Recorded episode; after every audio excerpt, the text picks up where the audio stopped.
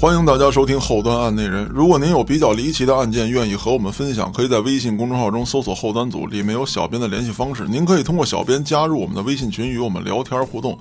另外，您在微信公众号中输入“周边”，就能看到我们后端组的周边产品。我是主播嘉哥，大家好，我是老郭，我是老 安，我是秋，今天咱们比较牛逼了，郭哥。嗯，安旭要难为难为咱们，他要出一个案子，让咱们破一下子。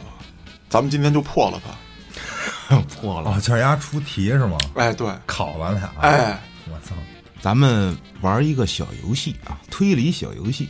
这案子呢，你也不用在乎它是真实性啊，反正就是这么个题啊，就像应直接说用题一假样，啊的不行吗 对对对， 啊，像应用题一样啊。然后我把这事儿说出来，大家可以各种问我，嗯，可以问我，但是我回答你就是也是是或者不是，就类似于海龟汤这样的。啊， OK，咱们先来第一个啊。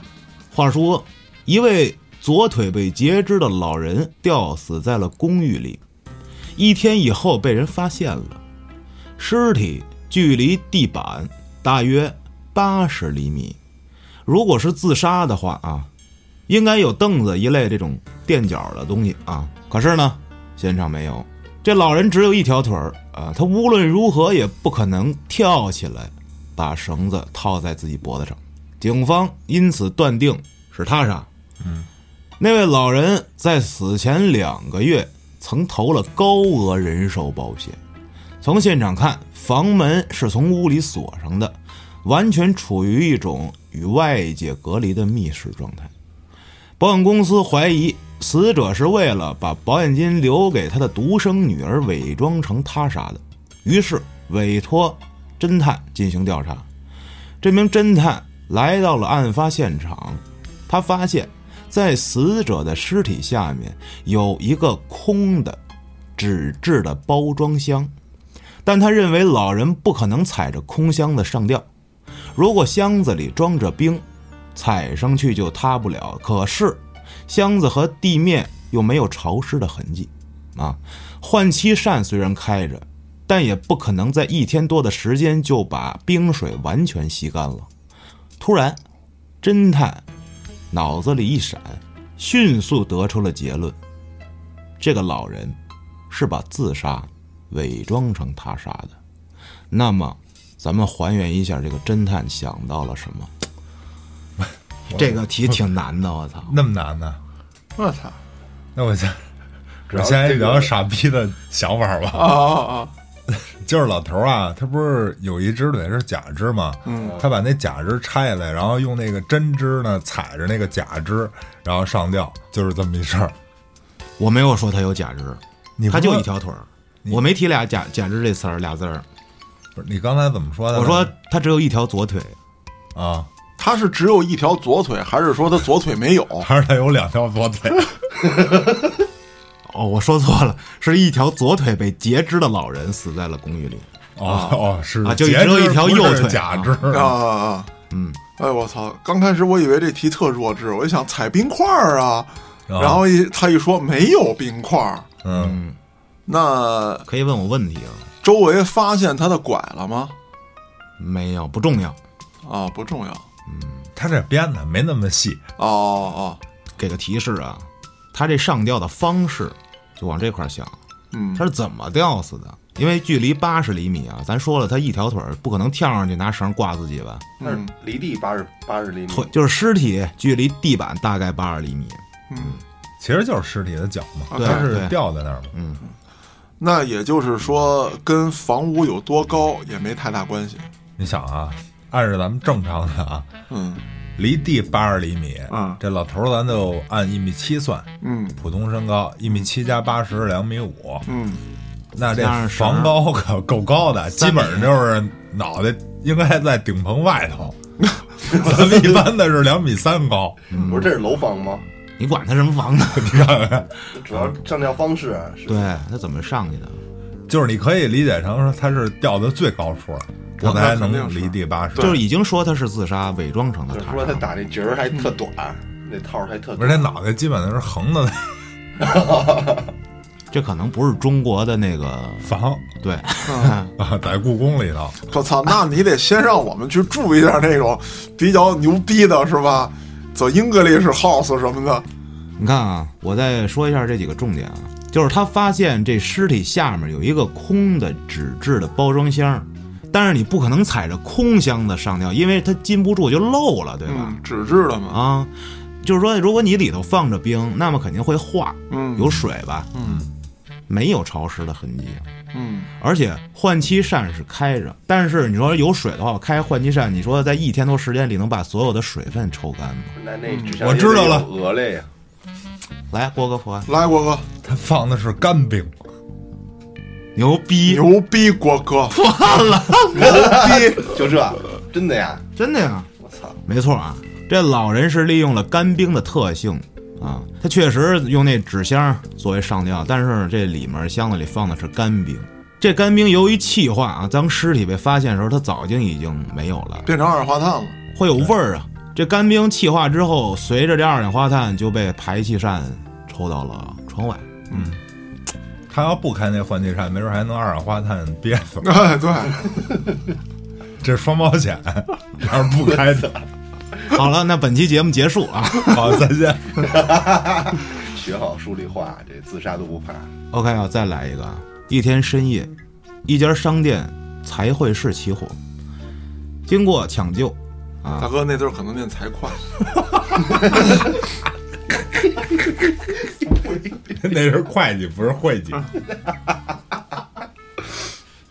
操！ 没法念了是吧？换一个。 哎，这这段别剪啊，这段留在节目里，操，播出 去，哇操，炸了！挺爷没来，挺爷要来又得杀头猪。全球有多少只猪死在挺爷手里？在一个严冬的早晨，积雪厚达三十厘米，罪犯在自己家中杀人后，穿过一片空地，将尸体扛到邻居一所正在建造中的空房内，转移了杀人现场。然后他原路返回家，拨通了报警电话，装作若无其事的样子，说发现有人被害。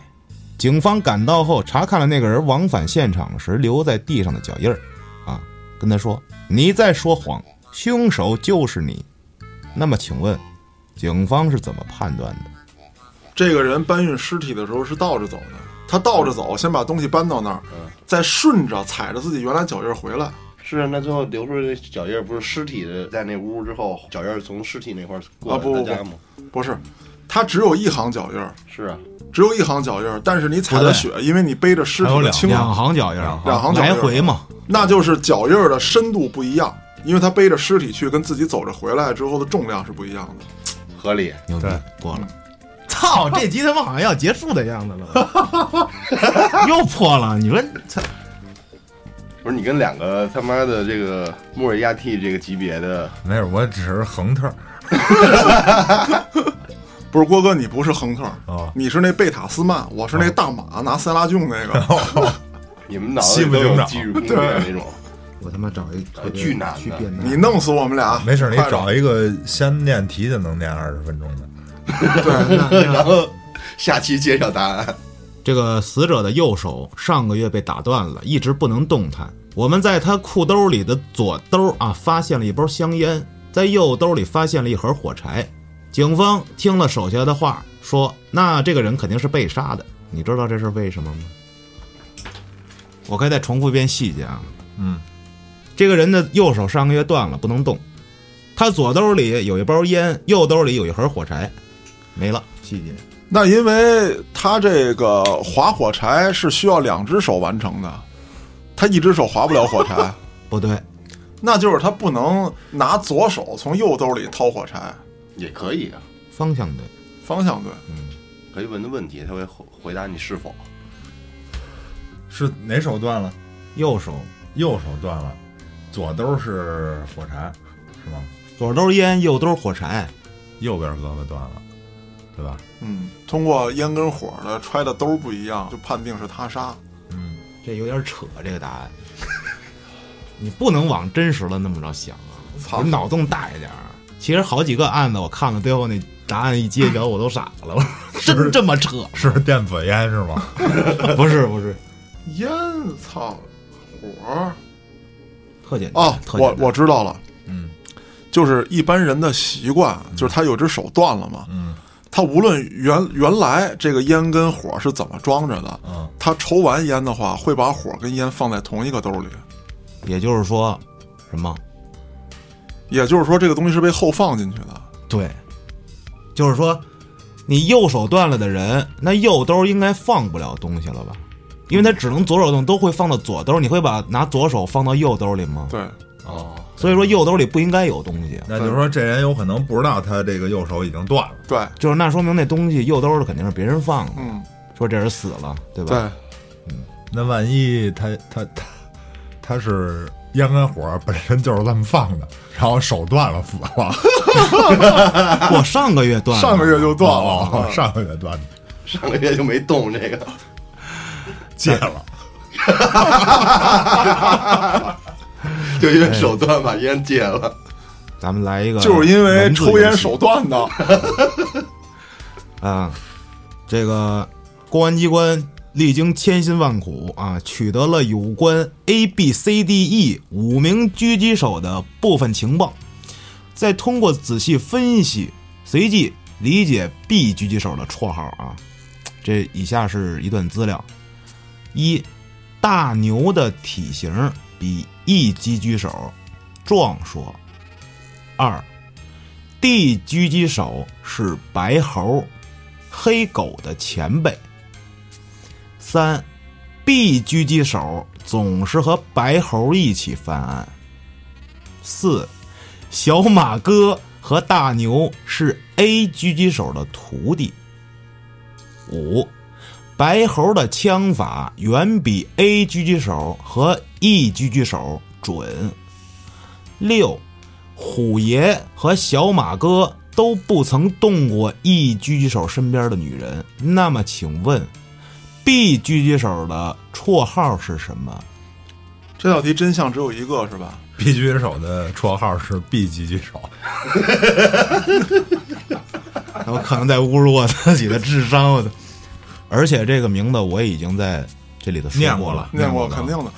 这种题啊很好解，你得写出来。对，这种题叫唯真题，就唯只有唯一真相题啊。我们只要假设其中一个人是凶手，就可以推出来。但这个要写，就是你要一个一个试。这种题叫唯一题，啊叫一唯一真相题是。不是你闺女有这题啊？对，有这题，就是说这道题的答案一定能得到啊。而且不需要很精密的思考，只要你把逻辑关系罗列在一张纸上，立刻就出来。啊，那你罗呗。但是可能需要比较长的时间，所以这道题我觉得留给观众吧，就是一定能算出来。这道题并不难，一定能算出来，就是一道费时间的题。就是我们假设 B 狙击手的绰号是大牛，啊然后一条条推他给的线索，如果推到第三条线索啊发现是错的啊我们就立刻排除啊，就把那它换一名儿换一名，假设 B 狙击手又是白猿。啊啊，就白猴吧，甭管是什么，我们再推，推完之后发现第几条线索说它又是错的，我们就再往下推。这是一道为真题，听众们可以写出来再评论，然后如果想听再听一遍，你倒回去啊，听我 再给你讲一你遍。这得倒好多遍呢。对，这得倒好几遍，你就写下来就可以了。听一遍你写下来啊、看谁答对啊，答对也没奖啊。来啊，你真你真你真是招仇恨呐！真的。 来啊，能蒙一个吗？先，一人先蒙一个吧。先蒙一个，都有什么来着？你就简单罗列，就那几个名字就行啊。有大牛、白猴、黑狗、小马哥、虎爷，那我就蒙白猴了，随便蒙一个。嗯，有狗有狗吗？黑啊狗我就黑狗了。小马哥，行啊，看看听众们说啥啊。咱们在评论区里揭晓答案啊。香港警署截获了某走私集团的一份奇怪的情报，上面有四句引语：“昼夜不分开，二人一齐来，往街各一半，一直去利在。”某警员经过研究破解了意思。并连夜发动群众集合警员，做了战斗部署，很快破获了这个走私集团。你能判断出这四句引语的意思吗？你说这个肯定不是香港的，你说这是朝阳的，要不不发动群众。 对，你在香港不发动群众，你再念一遍，不是这你得写下来，对，得写下来嗯这个，写找下来张吧纸，我找张纸，啊，写下来。一人给我们一张圈儿，来我抄一下，我没底啊，问题是来我你把抄一下手指头咬破了。抄一下，昼夜不分开，都会写咒吗？一个尺下面一个蛋，啊，好，二人一齐来，就是一呀、然后齐天大圣齐呀、往街各一半，就是往来的往，街道的街，各一半儿啊，一直去力在，去是去哪儿的去，力量的力，在哪儿的在，啊，来吧，什么去力在？一直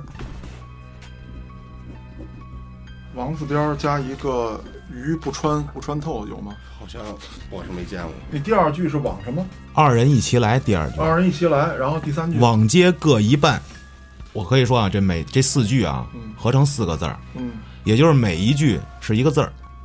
我现在啊分析出前两个字叫明从，为何呢？日月嘛日月是明，明，什么二人一起来是嗯一齐来是等会从儿日月哪儿来的？咒昼和夜夜呀，就是日月是吧？对啊啊，那这个字儿是明是吧？明啊，那二人一齐来呢？从从俩人儿为吧啥呢，俩人儿两个人两个人，对，加一个一起横是底下一个横是吧？嗯，一齐来啊。嗯 OK，先不说对不对啊，嗯，但是这个往街各一半儿，是是这意思，往这块儿想是对的。往街各一半儿，就是网和街街啊各有一半儿，各有一半儿的偏旁部首，但是去掉之后这个字儿我他妈觉得不是个汉字，我操不是啊，是行啊，哦，银行的行啊！吧，银行的行对。啊，那对按嘉哥算的就是明从行，最还后一最字后儿一呢句，最后一个字儿一直去立在节，明儿去行劫，就是明天去打劫。对，那肯定不对，名从行节那就不是一句话呀。啊，劫银行嘛，这意思。二人一起来，那就是但是他最后发现的是什么？是是作案地点，就是这是一信号，说白了对这是一信暗号就是说明天打劫啊吧，咱可以理解成是这个啊，啊，差不多。嗯哎，然后就是咱们把这个具体字儿给它确定了就行了啊，明应该对，节肯定也对嗯，啊，行，我觉得差不多，就是这二人一起来，其实行是对的，行是对的，应该。但是你看，国哥是这样啊，行这儿有一个问题，往街去一半，他们俩相同的是这双人旁，对，对吧？啊按理说应该留下不同的，啊，但是留下不同的确实不念个字儿。哦如果说这么说的话，我可以说街中去一段，是吧？把街字儿中间去掉是行字儿，嗯，那么一直去力在，这肯定是节，这肯定是劫，啊对因为这个看到去跟力就是是对吧？对，嗯，不对，最后一个最难了。那也就是说最后一不是节，不是劫字。对，前面都好说，后面那最难了。第二句是什么？二二人人一齐来嘛，一起来是吗？一齐来。齐哦，整齐的齐，这这香港字儿繁体的是吗？不是 不是简体字 儿，简按体字理来儿说应该是繁体 的，那第二个字是夫嘛？不是夫，丈夫的夫是对吧？不是夫，接近啊，很接近啊。那就是未，哪个未啊？未来的未，不是，也不是末尾的未是吗？不是末尾的不是不是末啊， 末尾的尾。啊嘉哥怎么想的？但是夫已经接近了是吧？对，天为什么呢？嗯，跟夫接近，把那头头去去了你是这名能接哪字儿？只能接就是天啊对是对是对天是天嗯啊，明天就是二和人，明天行动，二和人，对吧？对，啊明天行动，为什么呀？那你动看这物是个怎么来的呀？行。刚才郭哥已啊经，分析动了，我也知道了，对，呃，那叫一直去力在，对，啊，把把那个去那一一一竖道儿去掉一直去掉就是啊动了，一直云和力，对，嗯一直去力在，就把力还在，一直就是那一竖去掉。嗯把那个值去了，对，明天行动，牛逼！这网街各一半儿是行，就是网、你留一半儿，那就是咱们刚才说的啊对接对对你又留另一半儿，那不就是行了吗？对是吧？明天行动，这有意思吧？这 个这还行吧，这还凑合， 文字游戏还凑合啊。还是以为是藏头诗呢。那肯定没那么简单对，我觉得这个正常的题已经难不倒你们了。我说一个极其变态的啊，自己编的， 不是不是不是，我讲一个我秋儿郭哥我们都听过的，啊，就考我一人就了，靠你一人。来吧，咱们大家迷惑他。嗯这个一名男子嗯有个媳妇儿，有个孩子，嗯小孩儿啊，嗯一两岁。嗯，这个男的外面有一小三儿，就是这四个人啊。这天发现啊，在这房间里，他的孩子，这男的孩子跟他的小三儿死在了这个房子里，嗯，墙上用血写了六个字儿，猜这六个字儿是什么？死在他家里是吧？死在哪儿不重要，啊，但是小三儿跟孩子死一起了对，不是嘉哥，啊这题我听过啊，啊这题你得多提问，啊你知道吧？你就把你能想到的你都问啊！啊。男的有名字吗？不重要，那也就是说，小三儿、孩子跟妻子的名字都不重要都。不重要。不重要要。嗯，你可以上来说这里头有这字儿里有什么吗？这字儿里有什破么吗？功了吗？其实这你总总肯定能对问，啊出来，你可，以先说几个关键字，嗯，你得问啊，你不能说我上来告比诉如你。有没有死，啊是吧？有没有杀，是不是啊？就是类似于这个。有没有类似于仇和恨这样的字？没有， 没有。类似于爱跟情的有吗？没有，呃，类似于什么欠呀、还呀这样的有吗？我操，没有，没有。有，你看嘉哥想的这种杀人的方式都是这样 的，常代人想法， 你得变态一你些，你得变态。嗯对，变态是吧？啊，对得变态一些。对，然后现在有一个特别重要的细节，嘉哥你没考虑到，嗯，你得琢磨琢磨。想想我重嗯们要啊从细节。可以从案情、人物关系入手。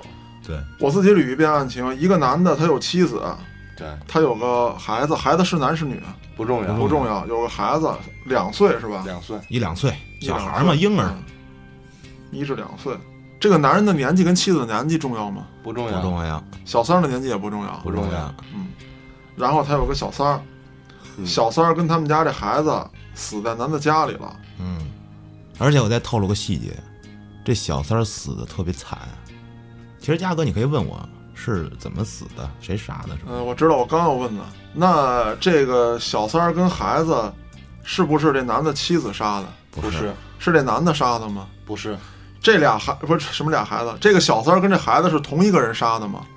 是是是是小三儿杀了孩子之后自杀的吗？是，是，这答案要是告诉你，你得抽他。有没有我跟你之类的字儿有有我，嗯也有你，啊？你已经有俩字儿了，嘉哥，第一个字儿是我吗？是你是第三个字吗？是，就中间肯定有个字儿是吧？嗯，我跟你之间有一个字儿是吧？对嗯啊，嗯，我是第一个，你是第三个。嗯，但没有爱，也没有恨，没有欠，没有债，嗯，没有还，没有杀，第二字儿是看吗？不不是，第二字儿是要。不是，我觉得你你你猜不着这你字得给人一提示。我告诉你，猜不着这字儿，我现在提示你啊，啊，这小三儿啊，他是一名男性啊，男性男性哦啊，那基本就破了。啊，哦那这他他怎么就破了对吧？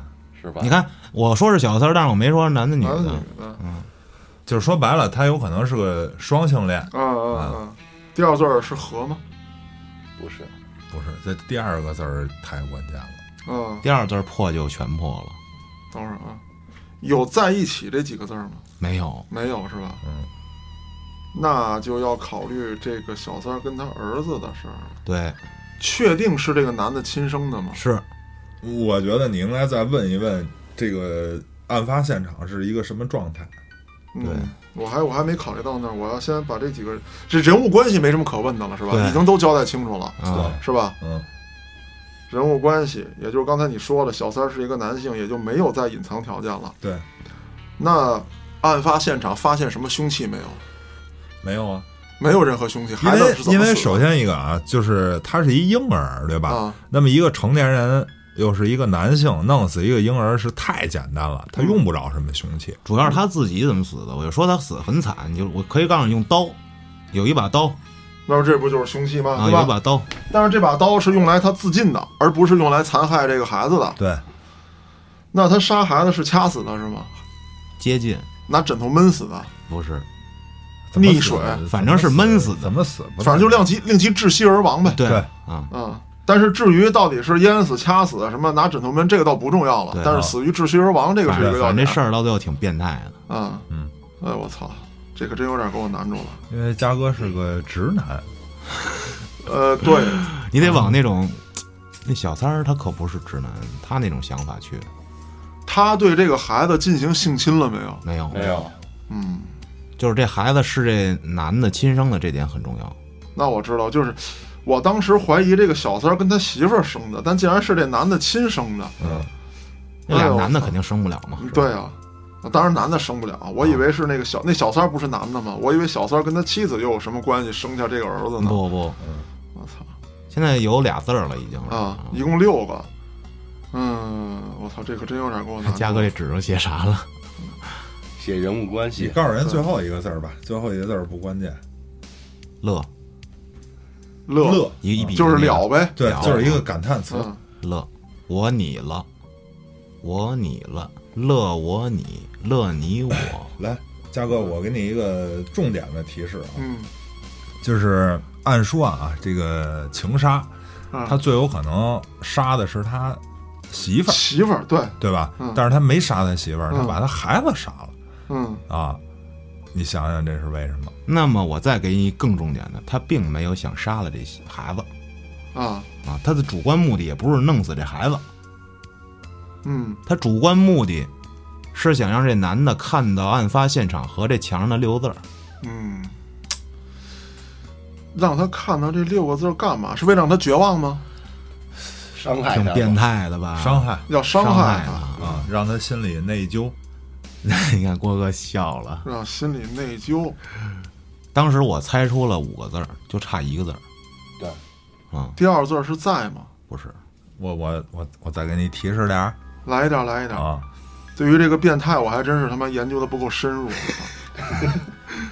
就是说，呃，这是一个双性恋哈，嗯刚才说。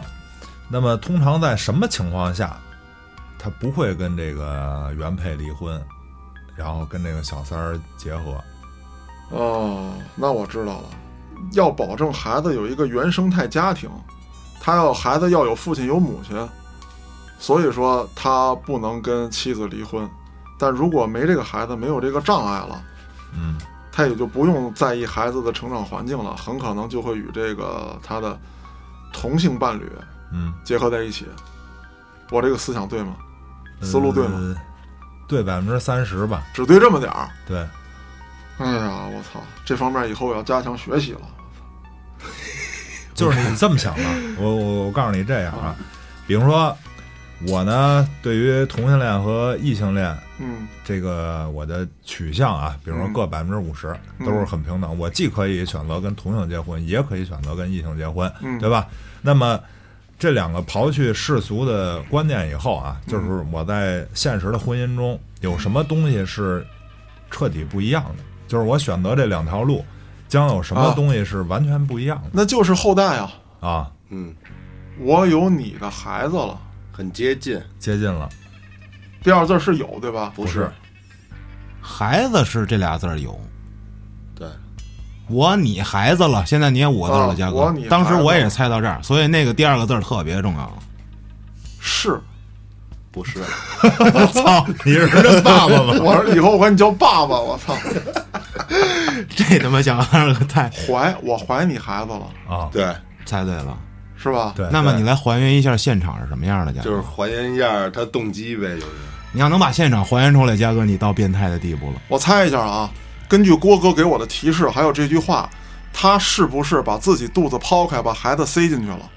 是的，对，嗯然后孩子闷死了，啊，嗯，所以说前面都对上了，明白了，可以吧？这个可以，这个可以，这个终于难到我了。要不是郭哥给我那个提示，我肯定猜不出来。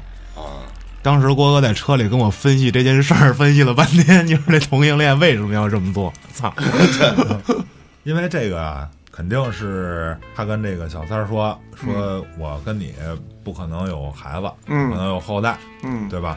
以这个为由不去就是跟他有这个进一步的，啊所以他这个怀恨在心。就是你不是说我怀不了吗？啊，行，我把你孩子装肚子里，从视觉效果上来讲，就是我怀你孩子了嗯啊。就是写书啊，我我看过一现场的，嗯就确实挺挺害怕的，就是那个写写的呃用那个血液啊写的白瓷砖上写的是为什么要这样，我操，我没见过人写的啊，啊我见过那个猪写的。啊他当时那也是一个变态的村里头，我看那是真事儿啊。啊他拿这个猪血在村里的那个墙上，你知道那个村里有好多是专门刷这个就是宣传语的地啊方。啊他写的是“你知道我多疼吗啊！”，就拿猪血写的，写的歪七扭八你。知道猪有多疼？对，大概就那意思。来，咱们来一个自谜题啊！米粒和很多人一起到郊外露营，晚上举行了盛大的篝火晚会，许多人手拉着手围着篝火跳起了舞，都是废话啊！米粒也在这个圆圈中跳舞，圆圈里每个跳舞的人的两边儿都是两个性别相同的人，有一个细心的人发现这个圆圈里有十二个男孩儿，那么请问，现在跳舞的女孩有几个？这就没有杀人的了啊！这这我操，这是道数学题。你这是应用题这，先画一圈儿，一共有十二个男的，是吧？对，然后有十二个男的，反正不是十一个女的，就是十三个女的。 ，no，这米粒是一女的吗？他们围着米粒跳舞，是，然后左右两边是同性，是吧？跟这中间的人不是同性，左右两边是同性，对，对左右两边是同性，就是说，就是很简单，一个男的，他他的左右两边是女的，假设说，对对对对那我们取右边这个女的，那她的比例左是侧跟在右侧又都是男的，米粒是在中间吗？还是也在这圈里？她也在这圈儿里。也在这圈里，她不是在中间。嗯米粒是女的，那女的可以六个呀，俩男加一女的吗？嗯，那女的不是六个吗？不是，她是每个人，她身边都是都是同性两个两个同性，对也就是说，这个女孩身边是两个男的，男孩身边是两个女的，懂了吧？女孩一左一右了，对啊，你看我这图球，穿裙子的是女的，嗯，劈俩大腿的是男 的，你俩大腿。 这是一男的，周围俩女的吧？啊那么也要保证这个女的周围是俩男的，所以这两边也是男孩儿，嗯那这又是女孩儿，等于其实就是一男一女，一男一女，一男一女，对，是这样排列的。